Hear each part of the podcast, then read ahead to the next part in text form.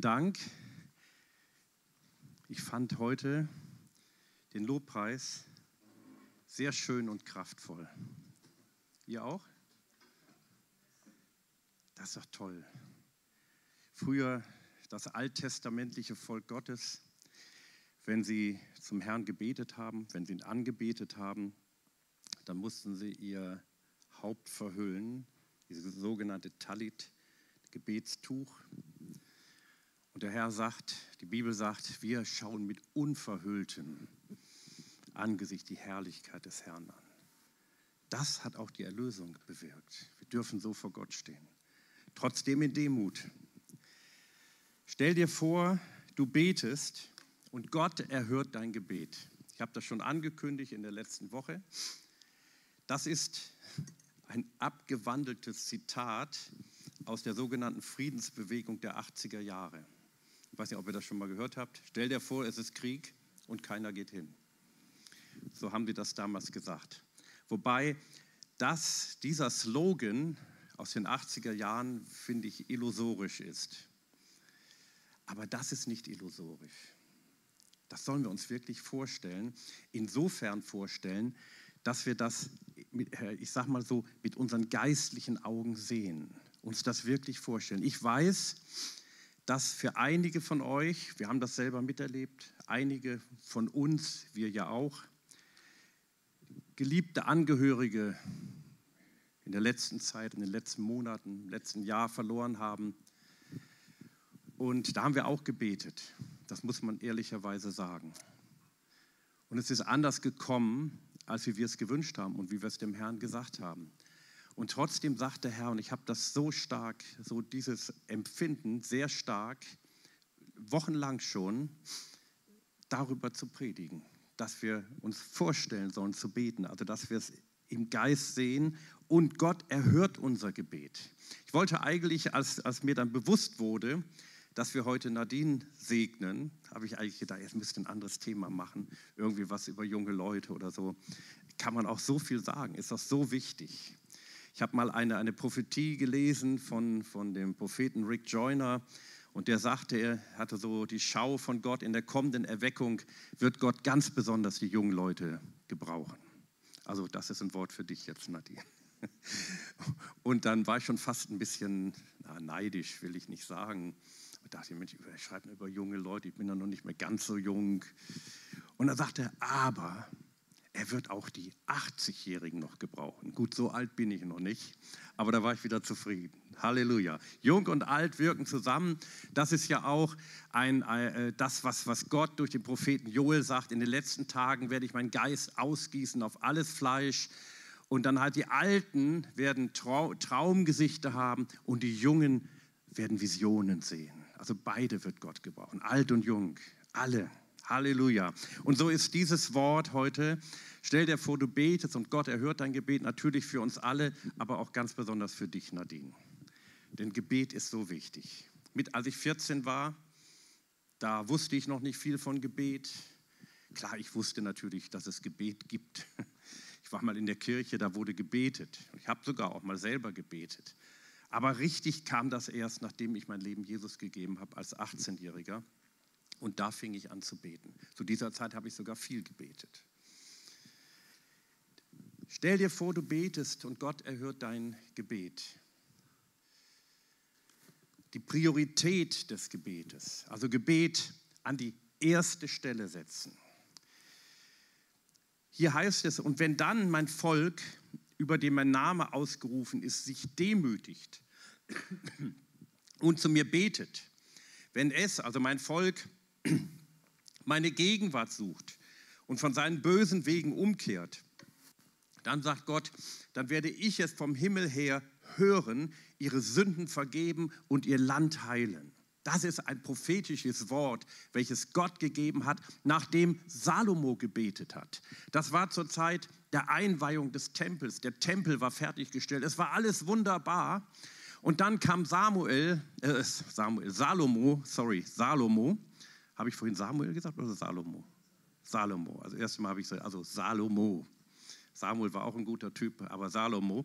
Und dann kam Salomo, der Sohn Davids, Und Salomo sagte, ich sage es jetzt mal mit meinen Worten, jetzt ist der Tempel fertig, es ist alles wunderbar, wir haben es geschafft, aber jetzt muss Gott hier reinkommen. Und dann betet Salomo. Und er betet, wenn dann eine Zeit kommen sollte, wo die Feinde mein Volk angreifen. Wenn eine Zeit kommt, wo eine Hungersnot ist oder Dürre oder irgendeine Katastrophe, wenn die Heuschrecken die Felder abgefressen haben und so weiter, alle Möglichkeiten, die so kommen können. Und dann sagt er, und wenn dann mein Volk betet zu diesem Haus hin, wenn es umkehrt und dann betet, dann, Herr, wirst du erhören, dann wirst du kommen, dann wirst du antworten. Und dann antwortet Gott. Dann kam eine Kraft Gottes, dann kam die Herrlichkeit des Herrn. Das heißt von den Dienern im Tempel, und das waren Hunderte. Das waren Hunderte, die, die da gedient haben. Sie konnten nicht mehr stehen bleiben. Wörtlich heißt, sie fielen um vor der Kraft des Herrn. Sie fielen auf ihr Angesicht. Sie konnten es nicht mehr aushalten. Solch eine Power war da, solch eine Kraft. Und dann sagt Gott dieses Wort dann sagt er dieses Wort. Und ich finde, oder ich bin fest davon überzeugt, dass dieses Wort auch für uns im neuen Bund gilt. Auch für uns im neuen Bund. Denn im neuen Bund haben wir nicht mehr den alten Tempel, der seinerzeit den Salomo gebaut hat, diesen herrlichen Tempel. Der ist leider zerstört worden. Wurde dann ein neuer gebaut und der wurde verbessert. Aber Gott spricht eigentlich, wenn er vom Tempel spricht, von dem geistlichen Tempel. Paulus sagt, ihr seid der Tempel des Heiligen Geistes. Und so gilt das für jeden Einzelnen von uns. Wir dürfen uns demütigen. Demütigen bedeutet nicht, dass man sagt, auch ich bin nichts, ich kann nichts, ich habe nichts und ich werde nie was sein. Ich habe mal zwei Definitionen von Demut gehört. Eine, eine Definition, das heißt, ist wirklich so, Demut bedeutet den Stand einnehmen, den Gott mir zugewiesen hat. Und eine andere Definition, die ist genauso richtig. Demut bedeutet, dass ich erkenne, ich bin nicht Gott, aber Gott ist Gott. Ich nicht. Ich brauche den Herrn. Wir brauchen Gott. Das macht uns demütig. Und im 1. Petrus 5, Vers 6, da schreibt der Apostel Petrus, demütigt euch unter die mächtige Hand Gottes, damit er euch erhöhe. Also Gott will uns erhöhen. Aber der Weg nach oben, wie Derek Prince mal sagte, führt nach unten. Und da hat er recht. Ich glaube und ich bin fest überzeugt, die heute ist Gottes Zeit, heute ist Gottes Zeit für ein neues, kraftvolles Wirken seines Heiligen Geistes. Glaubt ihr das auch? Das ist, diese Zeit ist jetzt. Ich sag mal ganz bewusst, heute mehr denn je. Doch um dies hervorzubringen, um dies hervorzubringen, ergeht ein Ruf zur Fürbitte, zum geistlichen Kampf an den gesamten Leib Jesu, an die Gemeinde. Gott ruft uns zum Gebet. Und diese, dieser Vers sagt, der Schlüssel für Gottes Handeln liegt in unserer Hand. Das ist ein gewagtes Wort. Ne? Ich will es noch erklären. Ich werde es im weiteren Verlauf erklären. Der Schlüssel für Gottes Handeln, also für Gottes Handeln, liegt in unserer Hand. Wir als Gemeinde Jesu, als Menschen, die an Jesus glauben, wir haben das Vorrecht, die Autorität und die Verantwortung, von der Erde her mit Gott zusammenzuarbeiten. Was für ein Vorrecht. Nicht, weil wir so tolle Typen sind, weil wir so fähig sind, weil wir studiert haben oder irgendwas gemacht haben. Toll, wenn du es getan hast, aber das ist nicht der Grund, sondern weil du erlöst bist, weil du dich als Sünder mal vor Gott erkannt hast und bekannt hast und weil Gott dir alle Sünden vergeben hat und dir seine Heiligkeit und seine Gerechtigkeit, die Gerechtigkeit Jesu gegeben hat. Das Erste, was Gott den Menschen gesagt hat, nachdem er sie geschaffen äh, hatte, war, dass er herrschen soll. Das hat Gott in unsere geistliche DNA hineingelegt. Hört mal, schauen wir mal in die Schöpfungsgeschichte. Und Gott sprach, lasst uns Menschen machen nach unserem Bild, uns ähnlich. Hört mal, nach unserem Bild, also nach Gottes Bild. Und jetzt das Erste, was er sagt, was die tun sollen, die sollen herrschen. Das hat Gott hineingesprochen. Über die Fische im Meer, über die Vögel des Himmels, über das Vieh und über die ganze Erde. Auch über alles Gewürm, das auf der Erde kriecht. Hier denken wir an Satan, an die Schlange, die über der Erde kocht. Also der Mensch sollte herrschen, auch über das Böse. Und Gott schuf den Menschen in seinem Bild. Im Bild Gottes schuf er ihn. Als Mann und Frau schuf er sie. Finde ich auch toll. Er schuf sie in seinem Bild und da wird das nochmal wiederholt. Im Bild Gottes schuf er sie. Damit wir es auch wirklich wissen. Als Mann und Frau, also Mann und Frau, beide sind im Bild Gottes geschaffen. Und Gott segnete sie und Gott sprach zu ihnen, also zu den Menschen, seid fruchtbar und mehrt euch und füllt die Erde und macht sie euch untertan und herrscht, wieder die Wiederholung, über die Fische im Meer und über die Vögel des Himmels und über alles Lebendige, das sich regt auf der Erde.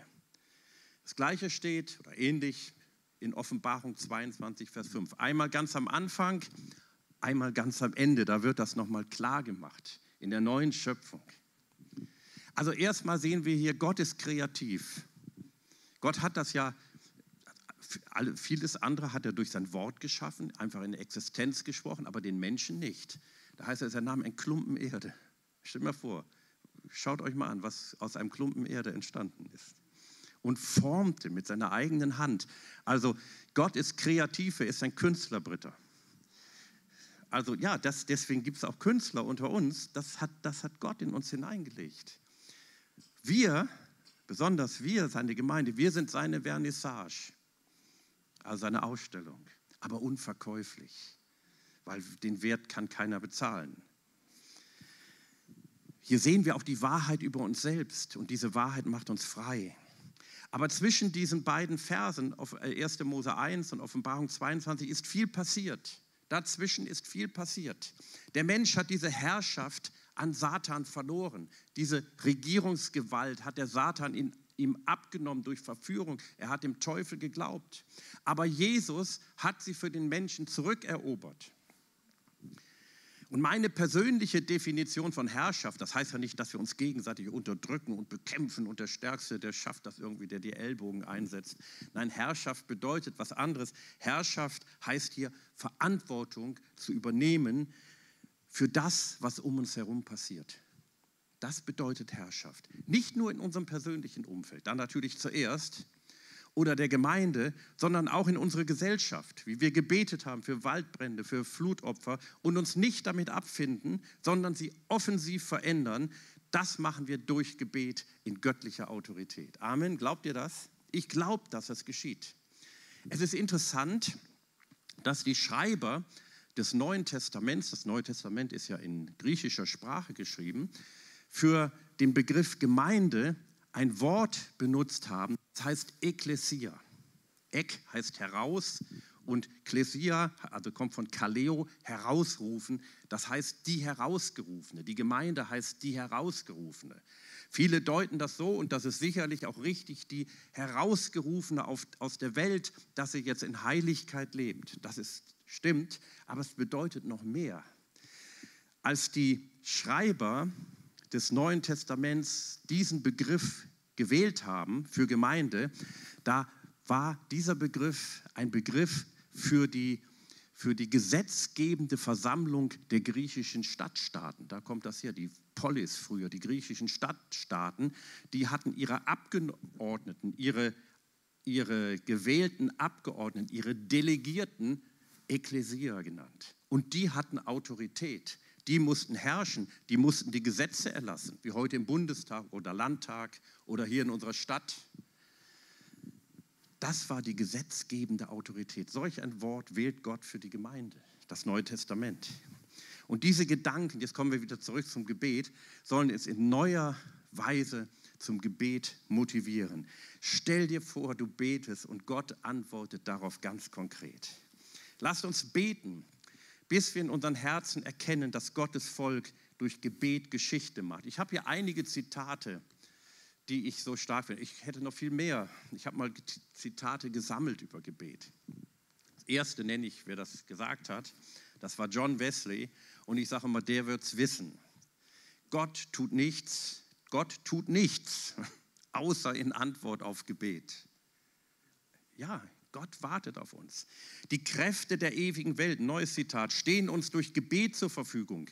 Es ist das Wesen wahren Glaubens, der Kanal für alle Segnungen, das Geheimnis der Kraft und des geistlichen Lebens. Es ist gleichzeitig das höchste und heiligste Werk, das ein Mensch tun kann, also Gebet. Es ist Gemeinschaft mit dem Unsichtbaren und Allerheiligsten. Stellt euch das mal vor. Durch das Gebet warten die Verheißungen Gottes auf ihre Erfüllung, das Reich Gottes auf sein Kommen und die Ehre Gottes auf ihre vollkommene Offenbarung. Ja, wie wichtig ist das Gebet? Ich habe mal eine Frage, kurzes Quiz, wisst ihr aber. Wo waren die Jünger, beziehungsweise was taten die Jünger, was haben sie gemacht, als der Heilige Geist zu Pfingsten kam? Was machten sie gerade? Gebetet. Das sagt uns die Bibel. Die haben gebetet. Und zwar zehn Tage lang. Sicherlich haben die auch mal gegessen und so. Aber ihre Priorität war das Gebet. Ich lese mal Apostelgeschichte 1, Vers 14. Diese alle, also die wurden vorher aufgezählt, blieben beständig und einmütig im Gebet und Flehen zusammen mit den Frauen und Maria, der Mutter Jesu und mit seinen Brüdern. Und dann kam der Heilige Geist. Dann passierte es. Dann wurde die Gemeinde gegründet. Dann kam die Power Gottes. Halleluja. Gott stellt eine Gebetsarmee auf. Und diese Gebetsarmee, die kämpft nicht gegen einen sichtbaren Feind. Also das ist hier ja eine militärische Sprache, aber ganz bewusst gewählt, sondern gegen die unsichtbaren Mächte der Finsternis in der Himmelswelt. Das, was in der Welt passiert, auch im Moment, zeigen uns, es gibt destruktive Mächte. Stimmt's? Es läuft nicht alles glatt. Es läuft nicht alles so gut. Aber wir haben Verantwortung, wir haben Autorität. Gott hat uns seine Waffen gegeben und seine Waffenrüstung. Und diese Armee, also diese Armee sind wir, wir kämpfen nicht seid ihr vielleicht schockiert, um den Sieg zu erringen. Wir kämpfen anders. Wir kämpfen, weil der Sieg schon errungen wurde. Der ist schon da. Wir setzen ihn nur noch durch. Wir kommen mit dem Sieg im Gepäck. Unsere, unsere Waffen, die wir haben, sind die des Sieges, den Helm des Heils. Also das Heil ist schon da. Das Wort Gottes, das Schwert der Schild des Glaubens. Woran glauben wir? Für, an das, was Jesus schon getan hat. Ich möchte euch mal, ich habe es letztens bei Dave und Alex vor, vor zwei Wochen gelesen. Letztens las ich die Bibel, also ich lese öfter mal die Bibel und dann las ich sie mal wieder. Und dann las ich folgenden, folgenden Vers, Kolosser 2, Vers 5. Und da heißt es, da schreibt der Apostel Paulus, wenn ich auch leiblich abwesend bin, so bin ich doch im Geist bei euch und sehe mit Freuden eure Ordnung und die Festigkeit eures Glaubens an Christus. Aus der Schlachterübersetzung. Und ähnlich übersetzt auch Elberfelder und andere auch. Und ich las aber mal eine andere Übersetzung, zufällig. Da denke ich, hä, da steht ja ganz was anderes. Und dann habe ich nachgeforscht. Und in dieser Übersetzung, in der Menge-Übersetzung, da steht dann, ich sehe mit Freuden eure Ordnung, da übersetzt Menge eure festgeschlossene Kampfesstellung. Und für Festigkeit eures Glaubens übersetzt er das gesicherte Bollwerk eures Glaubens. Ey, das ist doch eine militärische Sprache, stimmt's? Und ich habe nachgeforscht, es kommt tatsächlich aus dem Militärischen. Es ist ein geistlicher Kampf.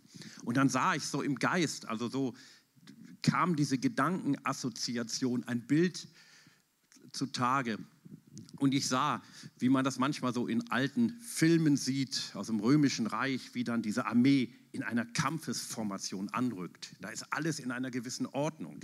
Also wenn der Apostel Paulus hier schreibt, eure Ordnung, da meint er nicht, dass alles ordentlich und schön zugeht, alles gestylt ist und alles wunderbar. Das ist auch okay. Er meint hier die Ordnung, die Kampfesstellung. Er meint diese Ordnung im Kampf gegen die Feinde, gegen die Mächte der Finsternis. Die, unsere Feinde sind die finsteren Mächte. Menschen sind nicht unsere Feinde. Menschen segnen wir. Amen. Halleluja. Es geht im Gebet nicht darum, dass wir auf Gottes Handeln warten müssen, dass wir Gott überreden müssen Wisst ihr, der Herr will Erweckung schenken. Er wartet darauf, dass wir aufstehen und handeln. Gott wartet auf uns. Und Gott hat uns die Schlüssel des Himmelreichs gegeben. Da heißt es, sagt Jesus, ich versichere euch, alles, hört mal, alles, alles, was ihr auf der Erde binden werdet, wird im Himmel gebunden sein. Und was ihr auf der Erde lösen werdet, wird im Himmel gelöst sein. Also Gott hat uns die Schlüssel für sein Wirken gegeben. Das heißt natürlich nicht, dass wir jetzt hingehen und sagen, oh, das löse ich und das binde ich, wo ich mal gerade Bock hat. Und der andere macht das anders und sagt, nee, was du gerade gebunden hast, das löse ich wieder. Und so geht es natürlich nicht. Sondern hier ist eine grammatikalische Wendung gemeint. Das heißt ungefähr so, was ihr auf Erden binden würdet, das ist im Himmel bereits gebunden. Also wir arbeiten mit Gott zusammen. Wir sind Gottes Mitarbeiter, sagt der Apostel Paulus ja auch. Und Gott Gott lädt uns immer wieder zu Teambesprechungen ein, sag ich mal, um uns seine Gedanken ja aufs Herz zu legen. Wenn wir bitten, werden wir empfangen. Wenn wir suchen, werden wir finden. Und lasst uns beten, bis unseren Herzen, bis wir in unseren Herzen klar erkennen, dass Gottes Volk durch Gebet Geschichte macht. Das ist wirklich so. Ich habe jetzt noch einen Punkt, der heißt Fürbitte. Ich habe da jetzt keine Bibelstelle, sondern ein ganz starkes Wort von dem sogenannten Kirchenvater Augustinus. Und der hat gesagt, ohne Gott können wir nichts tun. Stimmt's? Aber jetzt, der hat noch mehr gesagt, aber ohne uns wird Gott nichts tun. Ohne uns wird Gott nichts tun. Gott wirkt durch uns. Gott wirkt durch uns. Deshalb beten wir.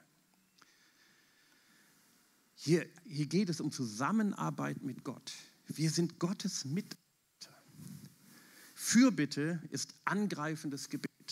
Fürbitte ist eine Partnerschaft mit Gott beim, Ausführung, bei der, beim Ausführen seines Willens und seiner Absichten auf der Erde. Fürbitte ist nicht eine Beeinflussung Gottes, dass wir Gott jetzt überreden. Und irgendwann ist Gott dann so sauer und sagt, ah, ich habe keinen Bock mehr. Ah, jetzt mache ich einfach, was er gebetet hat, damit er mich in Ruhe lässt. So ist Gott nicht. Fürbitte bedeutet nicht, dass wir versuchen, Gott zu irgend, irgendetwas zu überreden. Wir müssen Gott nämlich gar nicht überreden, denn Gott selbst ist der Ursprung aller Gebete. Gott legt uns seine Last aufs Herz, wenn wir mit Gott zusammenarbeiten. Manchmal lesen wir zum Beispiel in der Elberfelder Übersetzung, wenn wir die alten Propheten lesen, die prophetischen Bücher im Alten Testament, dann lesen wir manchmal, ist übersetzt nicht jede Bibelübersetzung so, dann lesen wir manchmal die Last des Herrn. Der Prophet sowieso verkündet die Last des Herrn. Das hört sich so ein bisschen hart an, die Last des Herrn. Oh, jetzt kommt was ganz Schlimmes. Nein, es bedeutet einfach, der Prophet, äh, der Gott legt dem Propheten eine Last aufs Herz, eine Last für das Volk und er gibt sie weiter. Und dann fängt das Volk an zu beten. Also Gott legt, gibt uns etwas in unser Herz hinein und wir beten das. Wir formulieren ein Gebet. Wir bringen das dem Herrn wieder. Also Gott arbeitet mit uns zusammen. Das ist Fürbitte. Wir, wir sprechen Gottes Absichten und Gottes Ziele aus. Fürbitte ist eine mächtige Waffe, durch die Gottes Kraft freigesetzt wird und Dinge geschehen. Sie ist schöpferisch und vermag viel in ihrer Wirkung. Jakobus sagt, das Gebet eines Gerechten vermag viel, nicht wenig, viel, viel. Viel ist, finde ich, eine ganze Menge. Berge des Widerstandes und Hindernisse werden aus dem Weg geräumt. Ich habe mal vor, das ist wirklich schon lange her, vielleicht 20 Jahre her, habe ich mal eine Predigt gehört oder ein Zeugnis, ich weiß nicht mehr genau, was es war, aber ich habe das, ich fand das so stark, das habe ich mir gemerkt. Man hört ja viel, manches vergisst man wieder, manches merkt man sich über Jahrzehnte hinweg. Und da war ein amerikanischer Militärgeistlicher, hier in Deutschland stationiert, in der Eifel. In der Eifel waren ja früher, auch heute gibt es da noch, aber früher noch mehr äh, amerikanische, äh, die amerikanische Armee, Kasernen und Niederlassungen. Ich war mal da gewesen in Bitburg. Das ist, ähm, da, die haben richtige Städte da, die amerikanischen Soldaten. Die haben eigene Geschäfte, die dann günstiger sind, zollfrei. Die haben Kirchen, die haben, die haben alles. Das ist eine ganz eigene Welt. Da leben nur die Soldaten und ihre Angehörigen, richtig so für sich. Können natürlich auch raus, aber nicht jeder darf rein. Nur wenn man so einen Besuchsschein hat. Da kannst du nicht einfach reingehen. Dann stehen gewisse Leute mit einer MP da. Habe ich wirklich selber erlebt mal. Und fragen dich nicht so nett, was du da willst. Und dieser war da stationiert. Und das war ein wirklich gläubiger, geistlicher Mann, der den Herrn liebte, der eine Vision hatte. Und er fing mit seinem Dienst an. Hier in Deutschland, in der Eifel. Und er hatte, und es war auch gut, er erlebte Aufbrüche. Es war so, wie es halt hier in Deutschland ist. Er erlebte Aufbrüche, aber der Durchbruch fehlte. Er erlebte fantastische Dinge, wie Menschen sich bekehren, aber es war kein richtiger Durchbruch, irgendwie. Er war dankbar für das, was Gott wirkte, wie wir auch, aber im Geiste war er ein bisschen unzufrieden, weil er, weil er wusste, Gott will eigentlich mehr tun. Und dann irgendwie wurde diese Einheit aufgelöst, genau weiß ich nicht, was war, und er wurde abkommandiert, also er war als, als Geistlicher, als, als, als Pastor Angehöriger der amerikanischen Armee und wurde verschickt nach Südkorea, nördlich der Hauptstadt Seoul, nicht weit von der nordkoreanischen Grenze entfernt. Auch da war auch eine Einheit der Amerikaner stationiert, ähnlich wie auch hier in Deutschland. Er hatte keine besondere Erfahrung, zusätzliche Erfahrung mit Gott gemacht. Es war so wie immer. Er hat sogar dieselben Predigten benutzt, die er hier in Deutschland benutzt hat. Dachte auch, mich kennt ja hier keiner, kann ich ja nochmal predigen. Und auf einmal passierte was. Menschen bekehrten sich zuhauf. Es gab Heilung, es gab Zeichen und Wunder. Und er sagte, was ist denn los? Ich mache doch gar nichts. Ich mache genau dasselbe wie in Deutschland, nichts anderes. Er hat auch nicht lauter gepredigt und so. Alles genau das Gleiche. Und dann hatte er das Vorrecht, nach einigen Wochen oder Monaten mit dem Pastor, der Dam, mit dem damaligen Pastor der größten Gemeinde der Welt zu sprechen, mit Pastor John Cho, der damals dort noch Pastor war. Inzwischen ist er ja in Rente, aber er lebt noch, ist über 80. Und er fragt ihn, Bruder Cho, was ist los? Und er erzählt ihm die Geschichte. Und Pastor Cho sagt ihm, ja, das ist völlig normal. Das ist das, was hier in Korea ist. Wir haben hier über Jahrzehnte gebetet. Nach, bis nach dem Ende des Koreakrieges, Anfang der 50er Jahre, haben wir Gebetsberge gehabt. Und wir haben Tag und Nacht gebetet. Hier wird immer gebetet. Und wenn du hier das Evangelium predigst, dann bekehren sich einfach Menschen. Das ist so. Das ist normal, wie zur Zeit der Apostelgeschichte. Das erleben wir hier. Ist kein Wunder, dass gerade in Korea, in Südkorea, ich rede jetzt von Südkorea, die größten Gemeinden der Welt sind. Mit Hunderttausenden von Mitgliedern, Hunderttausenden, die auch wirklich zum Gottesdienst kommen. Da in den Seoul die äh, Yoido Full Gospel Church, ich weiß nicht, wie es heute ist, aber zu der Zeit hatten sie sieben Gottesdienste, eine nach dem anderen. Wenn die einen rausgingen, kommen die anderen rein. Und voll, voll, ein riesiges Gebäude. Neues Land wird eingenommen, Gottes Reich breitet sich aus. Es sagte mal jemand, im Gebet gewinnen wir die entscheidende Schlacht im Dienst an den Menschen verzeichnen wir nur noch Erfolge. Und ich möchte euch zum Abschluss, und dann wollen wir Nadine segnen, ein Bild zeigen. Römer 12, Vers, Römer 12, Vers 12. Da heißt es, freut euch in der Hoffnung, haltet durch in schweren Zeiten, bleibt beständig im Gebet. Freut euch in der Hoffnung. Hoffnung ist etwas, was vor uns liegt. Hoffnung ist nichts Vages. Biblische Hoffnung ist etwas ganz Festes. Nicht wie im Deutschen, wo man sagt, ah, ich hoffe, ich hoffe mal, ich werde im Lotto gewinnen. Ja, okay. Da weiß man schon, es wird nie passieren. Ich meine, bei mir eh ich spiele gar nicht Lotto, aber nur mal so als Beispiel. Hoffnung ist etwas sehr Festes. Biblische Hoffnung ist ein Wissen, dass gute Dinge passieren, aber auf die Zukunft bezogen. Hoffnung bezieht sich auf die Zukunft, Glaube immer auf jetzt. Haltet durch in schweren Zeiten. Ich sagte schon, einige haben schwere Zeiten durchgemacht in ihrer Familie. Haltet durch. Sie haben durchgehalten. Aber jetzt kommt es. Bleibt beständig im Gebet. Bleibt beständig. Hört nie auf. Bleibt beständig. Bleibt dabei. Der Teufel will, dass wir aufhören zu beten. Und ich finde das Bild so schön. Deswegen habe ich es einfach eigentlich genommen. Ich hätte es ja auch vorlesen können. Wie der Typ, der ist über den Wolken. Der hat vielleicht auch schwere Zeiten durchgemacht. Ich kann euch nicht versprechen, dass keine schweren Zeiten kommen, auch mir nicht. Aber eins kann ich versprechen, dass Gott Gebet erhört, dass Gott uns Kraft gibt, das habt ihr erfahren, und dass wir über den Wolken sind. Wir sind da, wo die Sonne scheint, wo der Herr ist, wo Gott zu uns redet. Und ich wünsche, ich wünsche, ich sage nicht, ich wünschte, ich wünsche und ich glaube, dass wir das erleben werden. Ich werde nächste Woche Fortsetzung machen. Nächste Woche werde ich über das persönliche Gebet sprechen, auch klare Vorschläge, wie wir unser persönliches Gebet gestalten können und über den Gebetsdienst. Es gibt nämlich noch einen speziellen Gebetsdienst und eine Prophetie, die ich mal empfangen habe in Bezug auf Gebet, die werde ich mit euch teilen. Und jetzt möchte ich beten, dass wir beten, also dass wir eine betende Gemeinde werden. Amen. Dass wir wirklich beten, mehr als zuvor dass wir das nicht nur abhaken und sagen, oh, schöne Predigt, ja, war toll. Was hat der Pastor denn gepredigt? Hm, weiß nicht mehr, aber es war gut. Sondern dass wir es wirklich wissen. Und wenn ihr möchtet, könnt ihr dazu aufstehen und dadurch auch sagen, ja, ich will das wirklich, Herr, ich brauche auch deine Kraft. Ich möchte mit dir zusammenarbeiten. Ich möchte, dass du mir Lasten aufs Herz legst, die ich dir dann im Gebet wieder sage. Und ich sage euch nur eins, eine Sache noch man braucht nicht immer stundenlang beten. Darüber werde ich nächste Woche sprechen. Ich werde euch nächste Woche vorstellen, wie man in 15 Minuten viel beten kann. Ganz praktisch. Das heißt nicht, dass ihr nur 15 Minuten beten dürft. Das habe ich damit nicht gesagt. Ihr dürft auch lange beten. Aber manch einen schreckt das vielleicht ab. Aber darüber nächste Woche.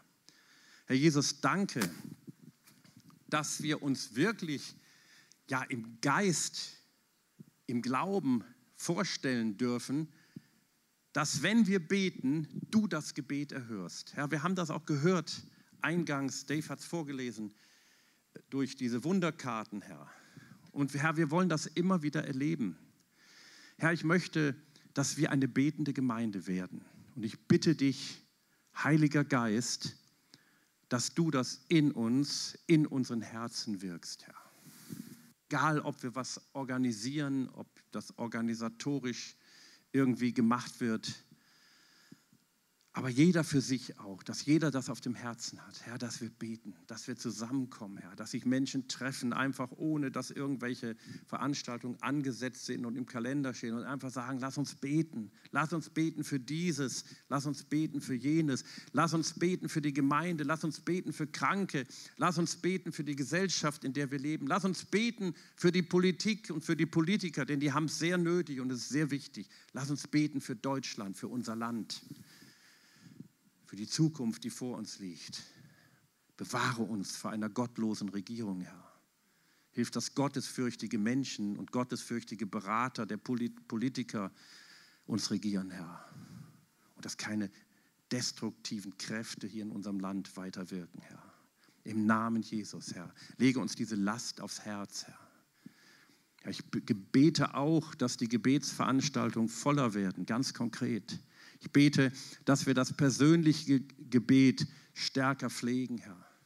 Ich bete für die Verantwortlichen, denen du Gebet besonders aufs Herz gelegt hast, die einen Gebetsdienst haben, worüber ich nächste Woche sprechen möchte. Ich danke dir, Herr, für die Dienste, die wir haben. Herr, und ich segne alle meine Geschwister, Herr. Herr, dass wir ein hingegebenes Leben führen können, Herr, das kommt von dir.